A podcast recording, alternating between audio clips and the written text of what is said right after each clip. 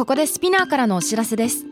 スピナーでは企業やブランドの魅力やストーリーをポッドキャストとして制作配信するお手伝いをしております。ポッドキャストを通してお客様とのタッチポイントの創出とエンゲージメントを向上させてみませんか？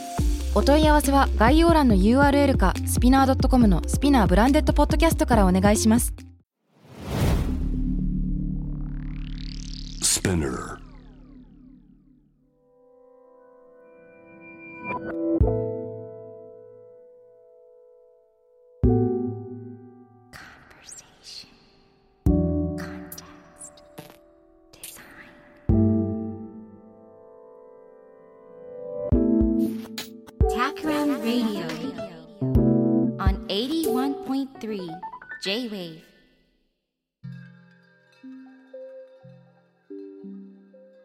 J-Wave Takram Radio 渡辺幸太郎がナビゲートしていますゲストは前回に引き続き株式会社古典代表取締役 CEO の深井龍之介さんに来ていただいていますよろしくお願いしますよろしくお願いします。さて今回は深井さんから問い、えートークテーマを提示してもらえればと思っていますどうでしょうか？はい。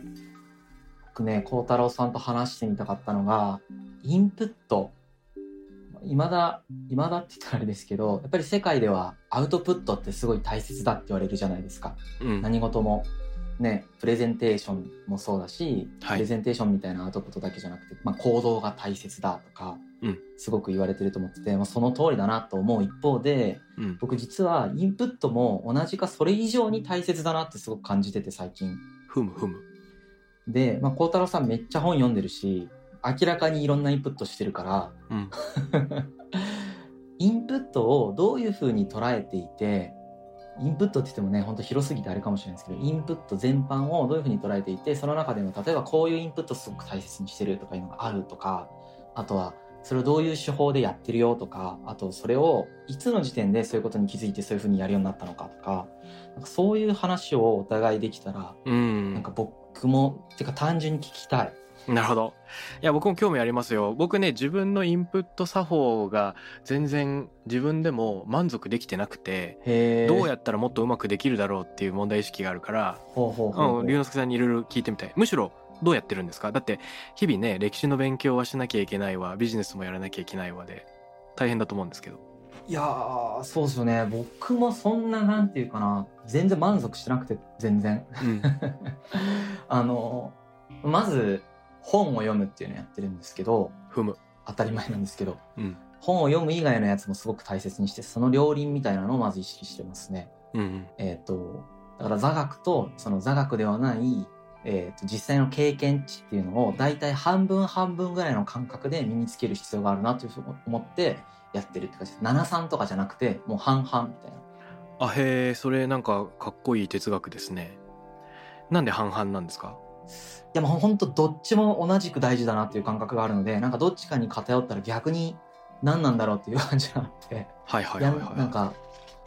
偏らないようにやってみたら半々かなっていうか、もうそれぐらいしかないんですけど、それで半々で、まあ、入れていって、うん。で、本からのインプットに関してはですね、なんていうか、段階があるなってすごい感覚があってですね、うん。まず、ロジックで理解できるっていう感覚のレベルと、これまあはい普通のことじゃないですか。読め読んでロジックでも理解できませんっていうのはなかなか大変だから、うん。ほとんどないんですけど、そういうことは。うん。まあまずロジックで理解できますっていうやつと、あと感覚で理解できるみたいなのがあるんですね、やっぱり。はいはいはいはいはい。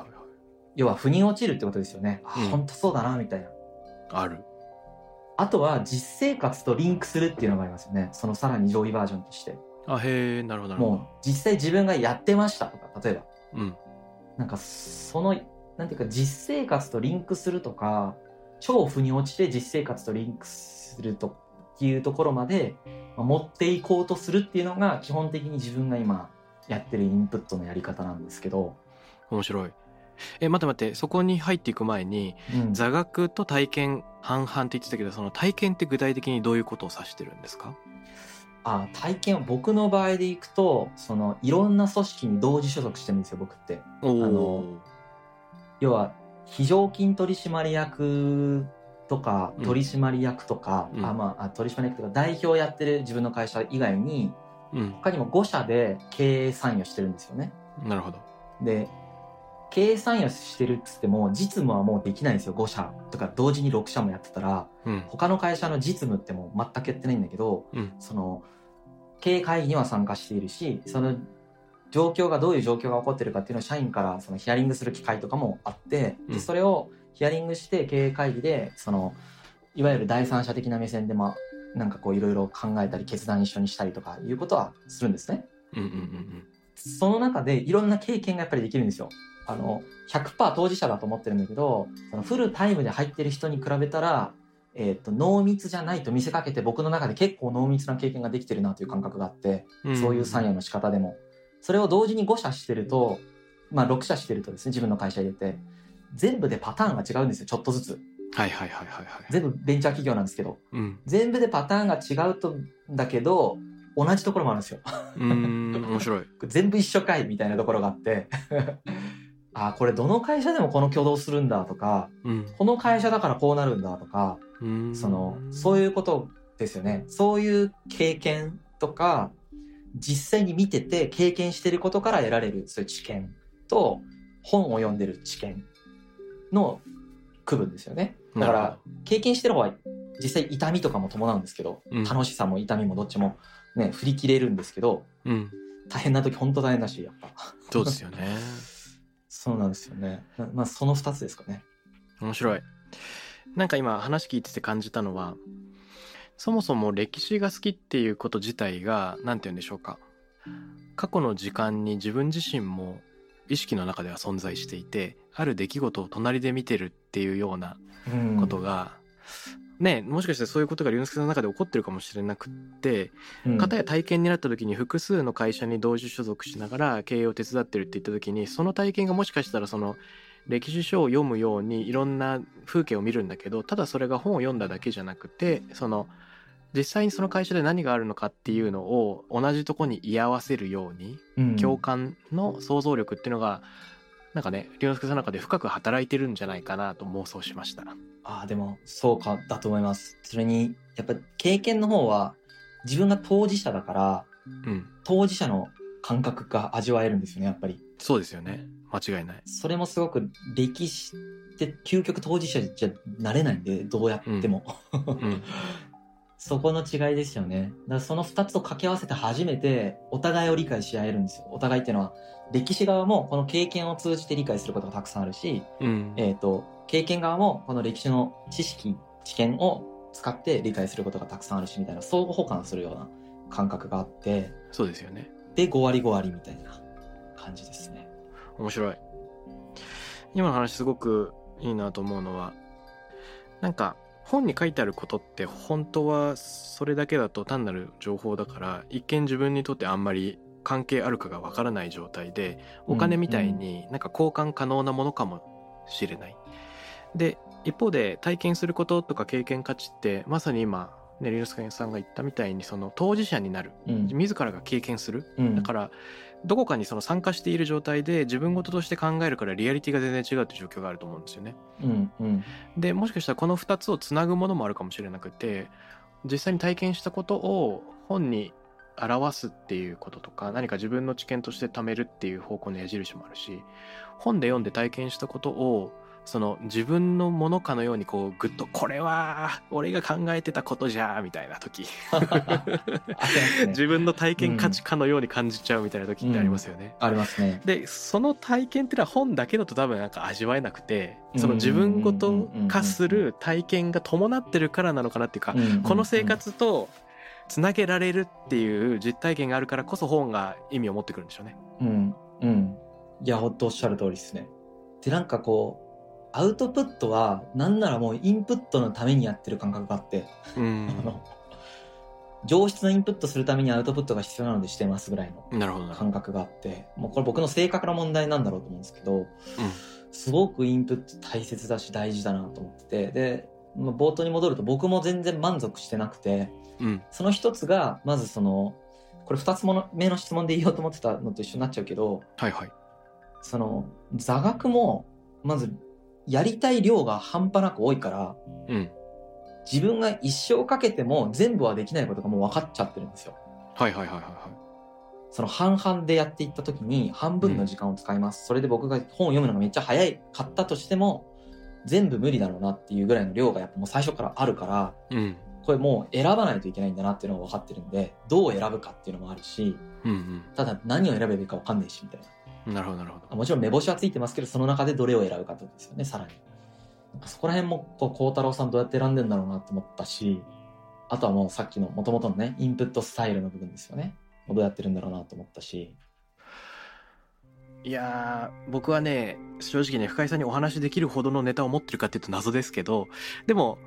なんていうのこのラジオ番組みたいな僕にとってはすごく良い機会になっていて、はい例えばはいはいね、龍之介さんみたいな人と喋れるよってなったら、じゃあ何聞こうかな？で、それ聞くためには勉強したいなって思うし、あーなるほど。誰かと話すために勉強しておかなきゃいけないっていうのってものすごくいい刺激になるんですよね。毎回違うことを勉強できるから。うんうんで単に吸収するだけじゃなくそれを議論できるとか自分のアウトプットの場でもあるし自分のインプットにも使えるっていうその場をうん常に設定する時に学びの濃度が濃くなるっていうのは常にあるなと思ってますね。うん。なんかモチベーションってどういうモチベーションでやってるんですか？インプットって。その、さっきの話だと人と話して掘り出したいみたいな話なんですか？はすごいあるしやっぱり全然関係ないジャンル同士がつながる時の頭の中の快感があるじゃないですか。ああ、ありますね。めっちゃわかる。これ似てるみたいな。めっちゃわかる。うん、それを味わいたいしそれを自分の中でやってもいいんだけど他人とできた時にもうより楽しかったりするから、はいはいはいはい。ああ、なるほど。やっぱじゃあ、超知的好奇心系ですね、やっぱりね。本当。まあそうかもしれない。なんかそのうん。お互いのリュックの中に入ってる手形と手形が偶然ガチッとこう組み合わさってこれ模様合うじゃんみたいな瞬間すごいいいですよね、あ、コンテクストですね、それが。そうですね共に編む状況だね で僕インプットアウトプットで言うとそのすごく影響を受けている話が2つあってうんうんうん。一つはそれこそこの前も一緒に話した荒木さんですけれどもうん。その荒木宏之さんですよねその彼が読書をテーマにしたタクラムリードセッションで彼から教えてもらったのがうん。人はインプットの労力にかなり時間をかけてるけれどもインプットした後自分の中で意味付けする時間にもっと時間を割くべきで。本を読む時間に10割のエネルギーを割くんで本を2割で読んで8割で考えるっていうことに。した方がいいんだよと。で、はい。はい。その意味付けっていうのはまさに子犬座の星座のようにプロキオンとゴメイサっていう2つの星しかない中にちゃんと子犬の絵を見出すのであるっていうようなそれは自分だけ見える絵でも良いからちゃんと腑に落ちるところに落とし込まなきゃいけないんであるっていう話をしていてなるほど。それすごいいい刺激をもらってますね。だからみんなあれなんですね、本読むのがあんま早くないって言ってたじゃないですか。うん荒木さんも孝太郎さんも。うんだからなんでしょうね。考えながら読んでるんでしょうね。それもあるでもなんか読んでる時は結構夢中だけどななんかね読んでる時もうただただ入り込んでる感じがするな入り込んでる感覚あるんだ。でもそれ素晴らしいな。なんか時間を置いてかもしれませんね僕の場合はなんか人に話さないと覚えられないみたいなところがあって覚えてるから話すんじゃなくて、うん話してみて覚える、全く一緒ですね。僕考える時もなんなら人と話しながらじゃないと考えれなかったりするんで。マジっすか？それ僕もそうだな あの、話しててめっちゃ整理されるタイプなんですよね。だから口が先に先行してなんか自分の考え言ってくれるから、うんそれを走らせないといけないみたいな。ポッドキャストの収録もそんな感じなんですか？あ、そう、まあ、あの、ある程度は考えてますよ。もちろん。うん何話すか。けどやっぱり、台本で書いてあることよりも深いこと喋れたりするんですよ、やっぱり。そのなるほどね収録の本番で。それは、僕がそのタイプだからだろうな。まあ、喋ってると思考が深くなっていくみたいな。インタラクティブな会話の中で思考を深めるみたいな。うんなるほどその荒木さんに影響されて僕が考えてるのはなんかうん本っていうのは一見完成された作品のように見えるけど、そういう意味では未完成なものでこう演奏を待つ楽譜みたいなところがあるなと思ってましてああ、すごい表現。その誰が演奏するのかによって全く聞き当たりが変わってくる曲としても変わってくるかもしれない、はいはいはいはい。うん、でヨーヨーマの奏でるバッハとうん。ピアノで全然違う人が奏でる、ね、バッハとまた全然内容が変わってくるっていうような感じで人人間が違えば結果が変わっていくっていうこと自体を楽しめたら一番いいのかなとは思いますね。うん。うん、すごいですね。やっぱじゃあ読書も芸術の一種なのかもしれないですね。そう ね。それで2つ目の影響が出てくるんだけど、うんあのドミニク・チェンさんっていう早稲田大学で教えてる情報研究者の人がいるんですけど情報学研究者のうん彼がとある場所で書いていたエッセイがすごく面白くてうん。世の中の人はインプットとアウトプットっていうのを明確に区別するけれどもそれはそもそも分けられないんじゃないかっていう話と生物学的に言うとむしろそれは分けられないだけじゃなくて分けてしまうこと自体が何かあの表現行為っていうのを後退させかねないうん。うんっていうなんか警鐘を鳴らしてるんですよ。でこれ超面白いなと思って面白い。読んでみたらうん。こういうことが書いてあってあのドナルド・ショーンっていう学者がいるんですけど彼が言うのは人間には行為後の反省と行為中の反省っていうのが両方あると。反省っていうのはリフレクションですね。考えるっていうやつですね。うんうん。で、えっと、行為後っていうのは例えばスケッチを書いて書き終わった後にうんうまく書けたかな？ここはもっとこうすればよかったなっていうのが行為後の反省。はいはい。で行為中の反省っていうのがバーってストロークを重ねてる時におここで今顔描いてるけど直前のストロークがちょっと内側にそれたからちょっと外に戻そうみたいなのをビシビシ書きながら考えているっていうのは行為中の反省。でこれってそのインプットとアウトプットのねフィードバックが超高速で自分の中で回転していてくるくるくるくる自分の行動に作用してる。で、まあ、この無意識の中での反省っていうのがものすごく人間にとって大事なんじゃないかっていうような話をするんですよね。うーんなるほど。だから多分本を読んでる時とかっていうのも何かその文字に触れてそれをただ取り入れてるっていうよりは無数のイメージが想起されてるはずでそれが行間を満たしてるはずでなるほどね。その効果みたいなのをどう覚えておくかとか後はいはいではい。蘇らせるかとかっていうことがすごい大事なのかなっていう。あ面白いな。なんかそれでうん。ちょっと結構話飛ぶけどすげえ聞きたくなったのが、うん。本とか読んでたりとか人と話したりときしたりするときにめちゃくちゃ素直な時あるじゃないですか自分が。ありますね。うん。リフレクションが超進む時と、うん。まあそうじゃない時がどれぐらいあるかわかんないんだけどなんか僕すごく歴史に対してそれを実は感じててめちゃくちゃ、なんていうかな素直なんですよ僕が、うん。まさに芸術アートに対して自分がいる時って基本的に素直じゃないですか人間って。なるほど。アートに対して。うん。それと同じように歴史に対して僕すごく素直になれるんですけどうん。孝、太郎さんってなんかこうどう思います？その素直さ。自分のその享受する時の素直さとか相対する時の自分の素直さみたいなのってどういう時に発動される？その無批判で吸収している時とかそういう意味？そうそうそうそう。無批判であもうなんかこれこれを例えば同じことを歴史で僕が学んだことを全く同じことを例えばなんか起業家とかが言ってたらうるせえって思ってるようなことを めっちゃあ俺そういうとこあるなみたいな感じで吸収できるっていう効果がすごくあるなと思ってて歴史とかって。なんでだろうと思ったりするんですけど芸術もそうなんですよねちなみに、うん。まあ、反省って感じじゃないんだけど素直なんですよ芸術に対して自分が。なるほど。なんでだろうって思ったことがあって人間関係が存在しないからなのかもしれないんですけどその。はあそうそれはあるかもですね。確かに前提として生きてる人の本より死んでる人の本の方がスッと入るっていうのもあるしね。そうなんですよね。本当そうなんですよ、死んでる人の方が素直になるんですよこっちも。なるよね 面白いなと思って。でもあもう一個あるのはその僕自身はやっぱり本読んでる時大体無批判で一度吸収しちゃうんですね。で後から、あれあそこの本別の人が書いた本で書いてあることと違うなとかこれとどういう意味なんだろうなっていうのは後から出てくるっていう感じだけどやっぱりなんか前提として自分はこのジャンルについて何も知らないなって常に思いながらなんか情報に触れていてそうするとただ吸収するしかないみたいな態度になるのかもしれない。はい。謙虚なんですね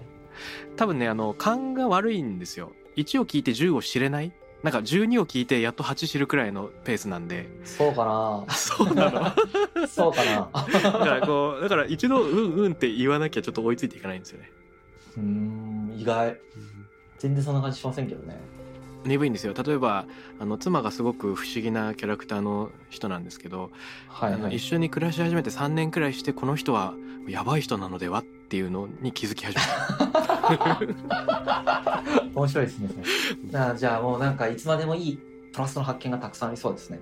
そうですね。えいやそういいいいまとめをしてくれて嬉しい なるほどねえっと最近龍之介さんが触れてめちゃくちゃ刺激もらってる本とか映画とかって何かありますか、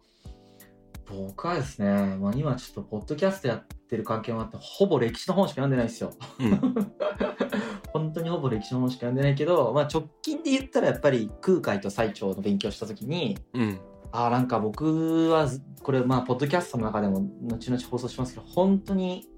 全く仏教について理解してなかったんだなっていうのがよく分かったんですよね。おおいいですね。あなんかそれがすごく面白くて、まあ、うん。僕家が普通にあの浄土真宗あの、うん。一般的な日本の一般的な家庭のあれですよね。一番多い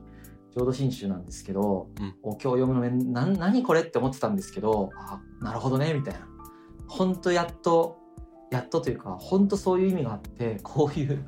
こういう天才たちがバトンを渡してきて今このアウトプットなんだなっていうのが分かった時になんか感慨深いというかへえ。あーなんかバカじゃねえんだと思ってもうめっちゃ頭いいんだみんなと思ったのがすごくね面白いんですよね昔の人って頭悪くないんですよねなんかそれが僕すごい面白くてああ、なるほどなるほど。若い時僕バカにしてたんですよあの歴史本格的に勉強する前って歴史上の昔の人なんてバカだと思ってたんですよふむ。はっきり言ってうん。科学発展してねえしはいはいはいはいはいはい。ねえだって発明もないしなんかうん。なんかインターネットもないしその時の人たちが言ってることなんてもうバカみたいなもんだろうと思ってたらもう圧倒的に頭いいんだっていうのが分かってきた時にすげえ面白いなって、そそれがそういえばでかかったですね歴史との出会いで。バカにしてたから多分逆に反動で面白かったんだと思うんですけどなるほど。バカにしてたっていうのをしっかり明言できるっていうのもまたかっこいいですけどね。かっこいいという例えかば最澄と空海を勉強しようって言った時にどういうアプローチするんですか？どういう本をまず買うのかとか。あーあまままあすごいシンプルで、まあ、本当にアマゾンでまずその空海と最澄がざっくり分かるやつとか深く分かるやつを一通り買っちゃうんですよまず一回。うん、で究極読んでみないと分かんないじゃないですか本って。わかんない。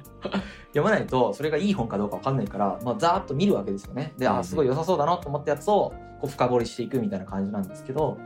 本当に初心者向けのとりあえずなんか全体像を解説してみましたみたいなやつも普通に買いますし、うんそれはそれでねそうやってまとめてあるのをあれあえて自分でまとめる必要もないからまとめてあってくれるとすごい助かるんでうん。そういうのも見ますしあとはすごいなんか。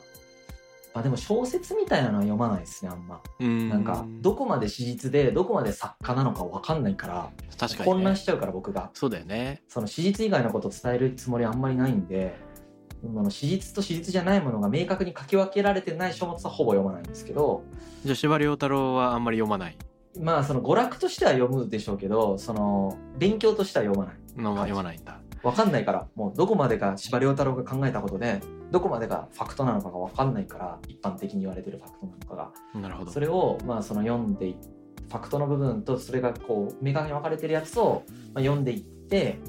で先に問いが出てくるんですよね自分の中で。うんこの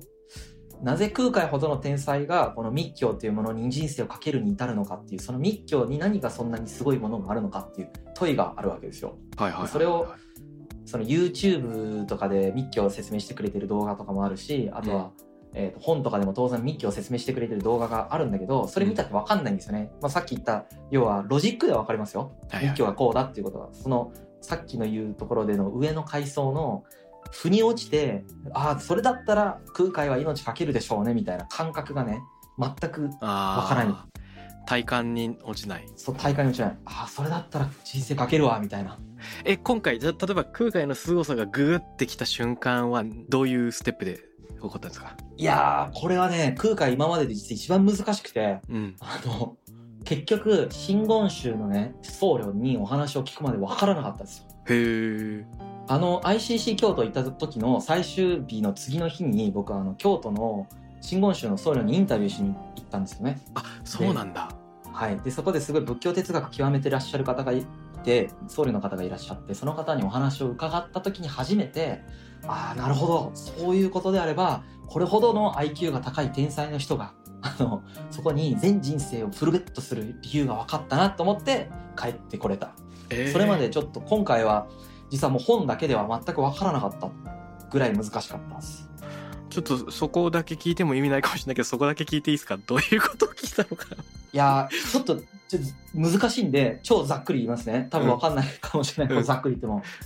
その空海とかがやってるのってその呪術仏教っつってその鎮護仏教って言ってね国を怨霊から国を守るみたいなこともやってますしうん。あとは真言密,、まあ、密教って言ってそのシンボリックなうん。手で印を結んでその印を結んだことは実は何かの真理のシンボリックな表彰であると。でそのそれは実は真理を表しているんだみたいなすごくわけのわからないことを言ってるわけですずっと。うん。密教の中で。でそれがずっと意味わかんなかったんだけどまあ最終的にその至った結論っていうのはその西洋哲学とかで18世紀頃に出てくるそのに認知その世界を認知しているのは、えー、と全部自分の感覚であって実は実在しないかもしれないみたいな論理あるじゃないですか。運ウェルとかな？あの環世界？行くスキルの環世界かな？そうですね。結構いそう。で仏教哲学ではそれをかなり早い段階で言われていて紀元前の段階でその言及されていて、うん。えーまあ、紀元後直後ぐらいかな？の段階で言及されていてそこから来る要はこの世界は自分の認識だけでできているのでその自分の認識に対してアプローチするっていうことは実は世界を変える方法なんだと。うん。でその自分の認識を変えるにあたってとても大切なのが体を使った修行でありシンボリックなこの因を結ぶとかいうのも実はその自分が一回体得したうん。その心理っていうのを呼び起こすみたいなね。圧縮ファイル解凍しますみたいな意味なんですよあれ。おおほうほう 要はもう世界の真理は多様な真理があってその真理を一回習得したんだけど、うんそれをパッて思いつけないとその瞬間に。なるほどでもその瞬間パッと思いつきたい時にこの手の印とかにその意味を全部封じ込めておくと。そう面白いするとその印を結んだ瞬間に自分が今まで経験したりとか知見でこう獲得したものをポンと一気に出せるようにしておくと。うんでそれをこの天の意を結んでこう想起させていくっていう手法でそういうことをやっているっていう要は真理を体得してからそれを呼び覚ますっていうスキルを密教が持っているんだと。面白い。そのスキルっていうのが今まで日本では伝えられていなかったのでその空海が持って帰ってきてこの世の中の真理とこのスキルを持ってすれば生きながらにして成仏をすることができると。うん。それまではあの何回も輪廻転生を繰り返さないと成仏できないよって言われてたんだけど成仏っていうのは真理を悟るってことですよね。うん。要は真理を悟ることができるよっていうことをまあもたらしたっていうことなんですけど日本に。なるほど。まあ、その論理でいくとちょっとすごいざっくりでしたけど要はこの世の中の全てがそこに入っちゃってる。真理って言っちゃってるから。うん。でそこの真理に到達するとても効率いい方法だというふうに本人は思ってるから空海は。踏むそれを本人がその日本に命を懸けて持ってくるっていうのは僕の中で、まあ、確かにそれほどの重要性が高いのであればありえるよなって思ったっていうそうすっごいざっくりとそういう感じ。ああすごい面白い。それで言うともしかしたら自らの有限な認識を超えていくっていう意味ではメタ認知を獲得するその龍之介さんが古典を通してやろうとしてることとも接続するのかもしれないですね。あまあそうですね。僕の場合は因を結ぶっていうところがデータベースで検索するみたいな話ですからね。なるほどなるほど。それはねあの僕のコンテクストデザインでもちょっと似てる部分があってはいはいはい。そのデザイナーがクリエイティブであるんじゃなくてあらゆる人がクリエイティブになるための補助線を引きたいっていう意味ではその因を結ぶみたいなそのむしろその因を結んでいる状況を袖の下に隠したりするのが密教だと思うんですけどもはいはいはい。それをむしろ修行してない人がやるにはどうしたらいいのかというかうん。その自分のかつての体験みたいなのをわっとこう引き出すための問いのあり方っていうのは何なのか。つまり因を結んだことない人が結べる因って何なんだみたいなのがなんかコンテクストデザインなのかもしれない。あ面白いですね。その視点で密教で得た知識とそれぶつけて議論とかしたらめっちゃおもろいああね密教勉強してるわけ。僕が今密教僕も今回の比叡山のナビゲーターをあの龍之介さんとやるってことになった時にとりあえず10冊くらいは仏教の本買って読んだんですよ。はい、はい、まあ大体忘れたたんですけども。てか難しいでしょ密教めちゃくちゃ難しかったんですよ。難しいですね。とりあえずあの漢音と語音といろんなあの漢字の読み方が混じり合ってるからパッと見、読み仮名がないと読めないのが多すぎ。ね なんか自分流で読んでたら読み仮名振ってある別の本読んで全然違う音だったっていうことが結構ある。サンスクリット語も出てくるしね。そうですよね。あれにハマってます？あの岡崎まりさんの「あうん」っていう漫画。ああはいはいはい。読んだことはないですけど。あのまさに最長と空海。はい。面白いですか？あの何が面白いかっていうとその人間関係のところにフォーカスしてフィクションを交えながらっていう感じで基本的な史実をなぞりながらどんな機微でどんな嫉妬が働いてるかどんなその政治の力があってとかっていうところをその間が埋められていくんだけど空海のカリスマ性と最澄のカリスマ性の描き分かれ方っていうのがやっぱ全然違って面白いですね。うんうんあの空海のカリスマ性はとにかく存在感もあるんだけれども書の達人でもあるから彼が書いた手紙とか、彼が写経したそのお経の文字が踊り出てくるっていう描写がすごくあるんですよ。はいはいはいだから例えばあの中国のあの偉いお坊さんに手紙を出したよっていうシーンがあってそれを読んでるお坊さんがその文字がこうブワーってこう手紙の中から浮き出してきて自分の体にまとわりついちゃったり竜の姿を得て自分の体をぐるぐる巻いちゃったりっていうようなそれだけの衝撃を手紙の読み手に与えてしまう。もちろん当時は相対するよりも書いたものの方がパワーを持っていたっていう価値観もあったかも本当にあったかもしれないと思うんですけどね。いやそうだと思います、うん。はい。なんかそのつまり哲学的な教えを言葉で尽くすんじゃなくてそのイメージ体感のビジョンみたいなので描き出す漫画の力っていうのは本当にあるなと思って読んでる。いや漫画いや僕もちなみに漫画は読むんですよ。娯楽としても読みますしやっぱりそのイメージしやすいじゃないですか。自分がもう活字で勉強したことがその書いてあってあここは史実と違うなとか思うけど別にそれって、まあ、エンターテインメントとして読むには全く問題もないしすごいね漫画はおすすめですねでもね。うん、なるほど。こういう漫画から入って面白かったら読むみたいなのでも全然いいと思いますね。なるほどですね。うん。例えばルネサンス前後のヨーロッパみたいなのをこれから勉強したいなって思った時にうん。おすすめコンテンツとかなんかありますか？ルネッサンスか。むずいっすね。ルネッサンス、まあ、とりあえず、なんか漫画で十字軍とかないのかな？ありそうで。なんか大体なんかこう漫画で何分系ってなんか漫画自体が面白くないっていう欠陥がありますよね。とりあえず読むにはいいけど。うん。まあ、あと塩野七海さんとかがいいんじゃないですかね。塩野七あ海さんあ塩野奈美さがんいいよね。十字軍とか書いてらっしゃいますし、確かに。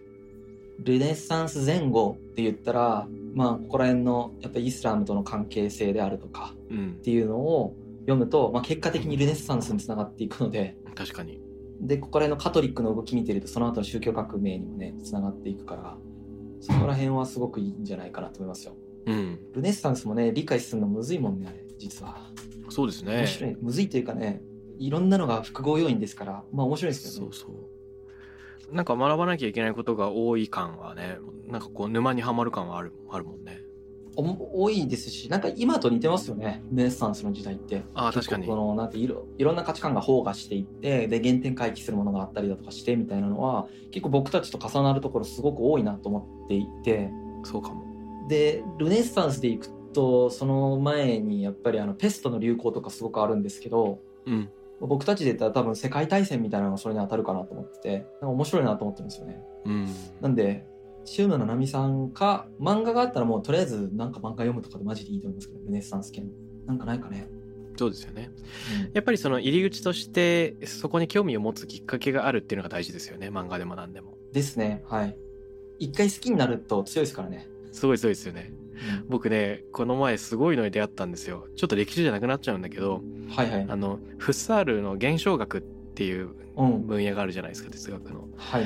でえっとねなんか現象学の理念っていう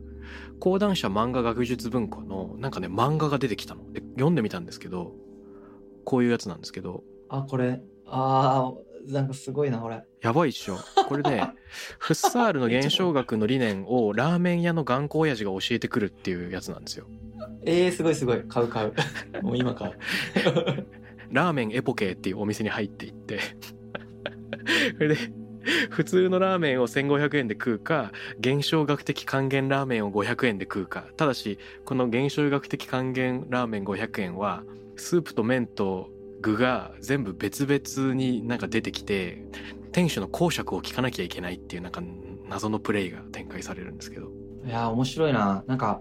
俺尊敬しますもんね。こういうなんていうかここまで抽象化できる人。そうそうそうそうそう。これねこれなんか僕前そのリスナーさんのブログでそのギャルと恐竜っていう漫画があるんですけどこのはいギャルと恐竜っていう漫画と、なんか急にギャルとか恐竜と暮らし始めるっていうもうなんか身も蓋もないギャグ漫画なんですけど、うんうん。その漫画と老子、う同化思想をそのギャルと恐竜の中でそれがリンクされてるわけじゃないんだけどそのブログの中でそれをリンクされてる方がいてうん。もう天才だなって思いましたもんね。もう本当指摘されてるところがその通りあこれは同化思想で説明ができるみたいな。面白いなと思ってちょっとそれブログ探してってリスナーの方に今ここで呼びかけるの難しいかもしれないですけど。いやそういう才能すごいなって思う。ね。でそういう意味ではインターネットの時代ってそういうふうにその学びをブーストしてくれるコンテンツの多様化っていうのめちゃくちゃ進んでますよね。ねこうキラリと光るすごいものがたまに出てきますよねありますよね。あのやるおが教えるプログラミング入門みたいなウェブサイトもあって 結構そういうのがうまくできてたりするんですよね。さてそんなこんなでもって人生の時間が有限な中で勉強領域をどう定めるかとかっていう話もあったんだけどそうでしたねそういえばもともとそうでしたね。人生の時間が有限の中でどうやって勉強領域を定めるかみたいなのはその深井さんは常に問題意識として持ってるっていうことだったんですがはい。深井さん自身はその座学と体験5対5の他に何か優先順位の付け方とかこれは学ばないと決めてるとかそういうのあるんですか？あー学ばないと決めてまではないけど例えば建築学とかうん。あのそういう工学とかはもう捨てるしかねえなと思ってます。おおなるほどもう無理むずいかなと思ってて。だ脳科学とか認知心理学とかそういうのは勉強したいなと思ってるんでうん。歴史プラスアルファで脳科学とか認知心理学みたいなのを学んでいこうとは思ってますね。まだ歴史史ばっかりやってますけど近い将来というかもう今ぐらいからそういうのやっていこうと思ってなるほどですね。本は買ってますね。うん。うん。確かに脳科学も心理学も歴史も言ってみれば過ちの構造がどうなってるのかっていうのを扱うじゃないですか。人間はなんでそんなことをしちゃったのかしちゃうのか。うんうん。でうん。あの歴史はそういう失敗の記録がたくさんあると思うんだけど心理学とか脳科学もやっぱり機械じゃない人間っていう存在がなんで時に不合理な非合理的な決断をするのかっていうことを考えるきっかけとしてすごく面白いのかなと思いますね。そうですね。なんか本当限られてるから選ぶしかないなと思ってるんですけどねそういうのね。うん、僕自身は全然あの戦略的勉強が今できている状態じゃなくても手当たり次第に興味が持ったものはまあたくさん買って買ったうち読み始めるのは実は少数でうん。ハマったタイミングであの積んどくをわーっと開くっていうような感じになっちゃってますね。いやまあ僕も一緒ですけどね。うん。そうなっちゃいますよねそうですよ。なんかニュータイプとかその世界のエリートはなぜ美意識を鍛えるのかとかの本を書いてる山口周さんっていう方ははいはい。独学の技法っていう本を書いていて、うん。あの自分の専門分野みたいなののその2つの掛け算っていうところで、えー深掘りしていくということとあのビジネスパーソンが教養として持つ超基本的なリテラシーとしての名著っていうのをあの抑えるべしっていうような、まあ、そういうパイですかね。2本の足と共有してる土台の部分みたいな話をしてますけど。なるほどなるほど。それでいい気がしますね本当。ね。僕もそのパイと言えるほど世の中で言語化された柱が定められてるかっていうと怪しいんだけどうん。あの振り返った時に何かになってるといいなとは思いますね。何かの分野に統一できないんだけど。いやでも統一する必要ないんだろうなと思いますけどね孝太郎さんの場合。僕はもうしたくはないですもんね。あーでも歴史っていうのが定まってるからね。あのその範囲内でたくさん展開していくっていうのは僕としてはすごく羨ましいですよ。僕はなんかジャンルで呼びづらいから、そうですか。うん、あんまりねそう歴史を勉強したいって思ってるわけじゃないんですよね。そのなんかたまたまそれが歴史領域なことが多いだけで人間みたいみたいな感じが多いですね。ああなるほどなるほど。そうだよな。はいはいぱり世を忍ぶための仮のラベルなんですね歴史というのは。そうなんですよ。説明ができないんですよ結局。じゃないと。そうやって歴史とか言って呼ばないと説明ができないからそうしてるみたいな感じですね。そっかそっか。やっぱりこのあのリスナーのね方もすごく勉強熱心な人が多いなと思っていてツイッターの反応とか見てるととにかくいろんなことを吸収したいっていう人が多くてこれがきっかけになってねあの何かの本を読んでるとかウェブを探してるっていう人もいるみたいなので今日この放送を聞いて龍之介さんが触れたなんか本とかアプローチの仕方みたいなのを取り入れて勉強取り入れてくれたら嬉しいなと僕も思っています。そうですね。ぜひ、はい。僕もそういう役の立ち方できたら嬉しいですよ。うん、あの ICC の、うん。えー、とビジネスカンファレンスでも一緒にいいたかもしれませんあの博報堂ケトルの代表の島光一郎さんっていう方がいますよねああ、はいはい。僕島さんとあの最近いろんなやり取りさせてもらってて彼が催している読書をテーマにしたトークセッションとか何回かご一緒してるんですうんうん。で彼はあの社会人経験は長いかもしれないけれども新入社員の時から信念は変わってないって言うんですようん。でそれは世の中がその効率と最適化をとにかく重視する中でうん。人が無駄と呼ぶようなものをどんどん撒き散らしていきたいって言うんですよねあ、最高ですね。で文化は無駄から生まれるから僕は雑誌を作るし本屋を作ってそれを運営していくんだとで雑誌っていうのはもうアイデンティティからして雑っていう字が入ってるくらいだから、うん。あの求め必ずしも求められていないかもしれないけどその中にこそ新しい出会いがあるはずであさっての方向からやってくる情報っていうのにこそ新しいアイデアとか気づきがあるからそれを排除するんじゃなくてむしろそういうところに出かけていくっていうのをやりたい。この前島さんとビール飲んだ時になんかこれから仕掛けたいことって何がありますかって聞いたら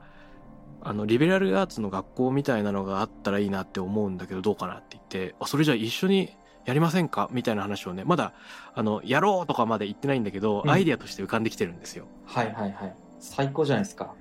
でこれやるんだったらこれ龍之介さんとやった方がいいでしょっていう気もしてるんですよああ、もう、ぜひぜひ、やりましょうよ。ねやりたいですよねはい、やりたいですね。そうだからいや、それ楽しみだな。ね楽しそうでしょ？あの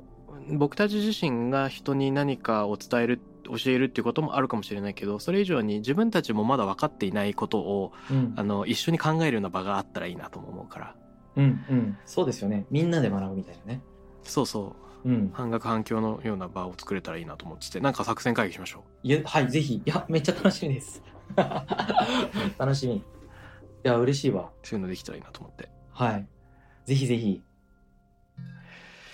さて龍之介さんから何かお知らせはありますでしょうか？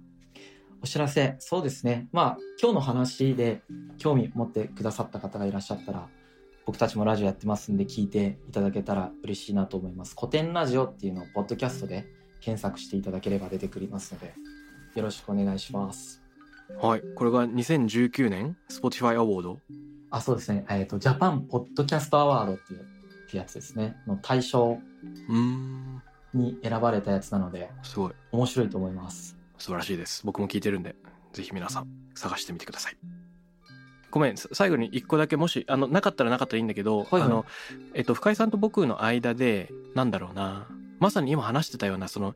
未知のテーマというかうん。今後自分たちの中でまだ答えられていないけど共通の興味になっているものうん。みたいなのがあったらその問いみたいなものを言葉として残しておいてもいいのかなと思うんですよ。はいはい。でそれを放送のタイミングで例えばツイッターにも流して、えっと、聞いてくれた人がそれに関するあの仮説をぶら下げてくれたりしたらいいなみたいな。あ面白いですね。で例えばなんだけどそのリベラルアーツの意義をビジネスの世界でどうやって浸透させていけるかっていう問いかもしれないし。うん。何かありますか？何がいいかな？僕たちもまだなんか隠し持ててないようなやつがいいってことですよね多分ね。そうそう。ちょっと話飛びすぎてできないかもしれないけど僕子育て僕まだしたことないんですけどうん。するかどうかも不明なんですけどうん。なんか子育てってすごいリベラルアーツ的に見たら何なんだろうなと思ってて。ふむ？あれが。どういうこと？なんかめちゃくちゃでっかい経験の一つだなと思ってるんですよ、うん。あれを。うんううん。ーんなんかちょっと言語表現できるかな。なんか普通に何の学もない人が子育てとかするじゃないですか、うんうん。僕それでもすごい経験だと思ってて。実はその下手するとなんかこうオックスフォードとかで学ぶよりも学ぶんだろうなと思ってるんですよ。うんなるほ子ど育てって。うんどっちでもいいしどっちともやってもいいと思うんだけど、うん。それ系で聞いなんか子育てしてる人なんかその年齢リスナーの年齢年齢帯によるけど子育て系とかで聞いても面白いかなと思いますしあとはもう単純にさっき言ったみたいにざっくり本当にリベラルアーツ。うん。うん、これからの時代で個人にとってどういう価値が出てくるのかっていうのを聞いてもいいと思いますし。はいはいはいはいはい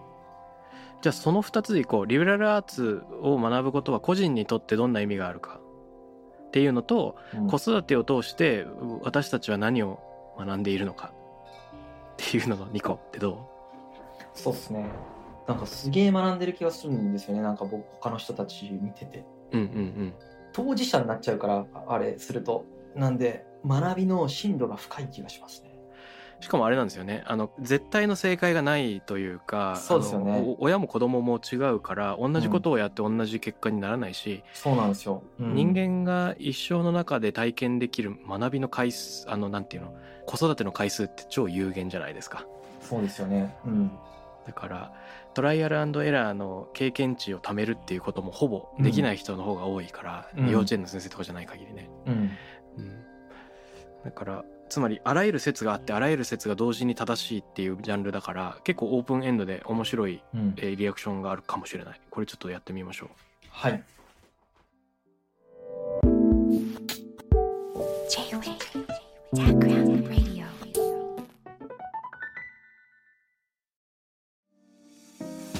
ここでスピナーからのお知らせです現在さまざまな企業のブランデッドポッドキャストを制作しているスピナーでは自社開発したポッドキャスト管理システムソニックボールを用いたオリジナルのアンケートを実施しています。リスナーの属性データを可視化することで御社のニーズに合わせたコンテンツ制作が可能になります。スピナーホームページ内のコンタクトよりまずはお問い合わせください。